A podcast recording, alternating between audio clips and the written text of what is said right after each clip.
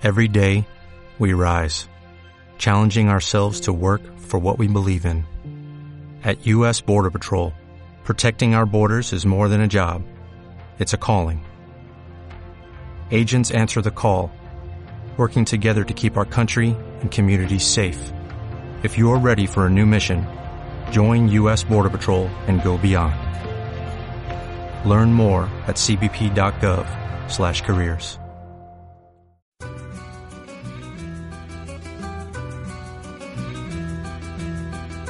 Crónica Latinoamericana. Nos acercamos a Latinoamérica para revisar los focos de atención que tendremos en esta semana más corta de lo habitual, con ese cierre de mercados también en Latinoamérica por esa Semana Santa. Joaquín Robles, analista de XTV, buenos días. Hola, ¿qué tal? Muy buenos días. Pendientes de esa región de Latinoamérica, en donde, como decimos, tenemos una semana también más corta de lo habitual.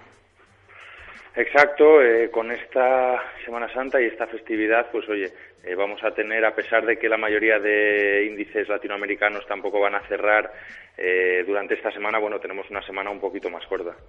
Hoy estamos muy pendientes de ese incendio en Chile, el peor incendio de la historia de Valparaíso que causa ya 11 muertos y arrasa eh, cinco cerros en total. Eh, ha sido sin duda la noticia del fin de semana de América Latina. No sé si también en los mercados o ha habido alguna protagonista que la haya eclipsado en materia económica.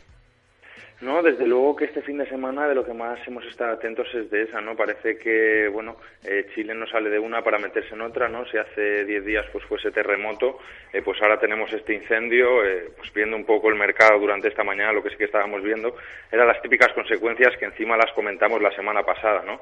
ligera subida en el cobre, también leves, de leves descensos en, en su índice y luego, bueno, pues siempre como siempre subidas en las minerías, eh, también en las empresas aerolíneas y en las de transportes. Entonces, bueno, oye, esas son algunas oportunidades que, bueno, que se pueden siempre aprovechar de este tipo de catástrofes, aunque, bueno, tampoco sean buenas noticias para Chile.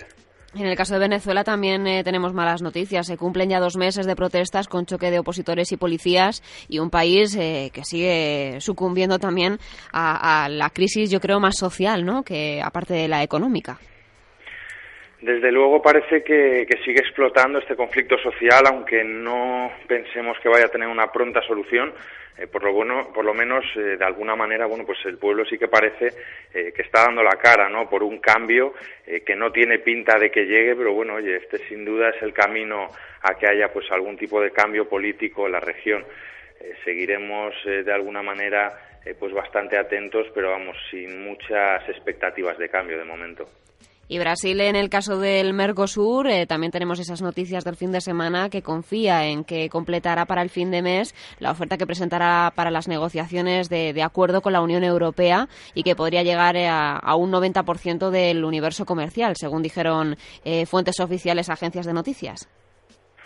Exacto, es, es, lo que les queda, es lo que siempre demandábamos de Latinoamérica, ¿no? Que se fueran poco a poco abriendo cada vez más y más al mercado internacional, al libre mercado, Brasil siempre fue uno de las que de las que más dio no por empezar a abrirse no como otros países que bueno ya hemos visto durante estos últimos años cómo les ha ido a unos y a otros.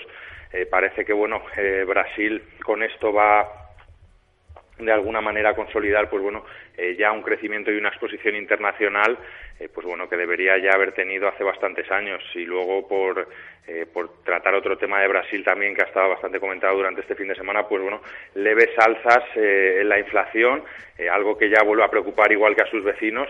Y bueno, un tema bastante curioso de analizar durante esta semana es que a medida que Europa y Estados Unidos están luchando con unos posibles procesos deflacionarios, pues Latinoamérica sigue preocupada con unas inflaciones que se siguen disparando ¿no? en, los últimas, en las últimas semanas. ¿También algo más a, vigilar esta semana, Joaquín? ¿Algún tema más que comentar? Bueno, desde luego aquí en Europa seguimos bastante pendientes de, Rusia, ¿no? Sobre todo del conflicto entre Ucrania y Rusia. Eh, ya lo fuimos avisando, sobre todo los informes que realizamos desde XTV, eh, que bueno, que Putin no había dicho su última palabra de alguna manera y pensamos eh, que bueno va a seguir habiendo conflictos y de hecho puede que alguna zona más pueda anexionarse a a Rusia, con lo que bueno puede traer eh, bastantes bastantes descensos, eh, seguir la tensión en Europa y luego en Estados Unidos mientras siga desinflándose el índice tecnológico Nasdaq, pues bueno va a seguir golpeando la renta variable en general. Bueno, seguiremos pendientes de la, de la volatilidad, aprendiendo a bailar con ella. Joaquín Robles, analista de XTV, gracias por estar con nosotros y le esperamos el próximo lunes, que hay mercados, como bien dice, de América Latina que no cierran. Exacto, pues eh, seguiremos atentos y muchas gracias. Buena semana.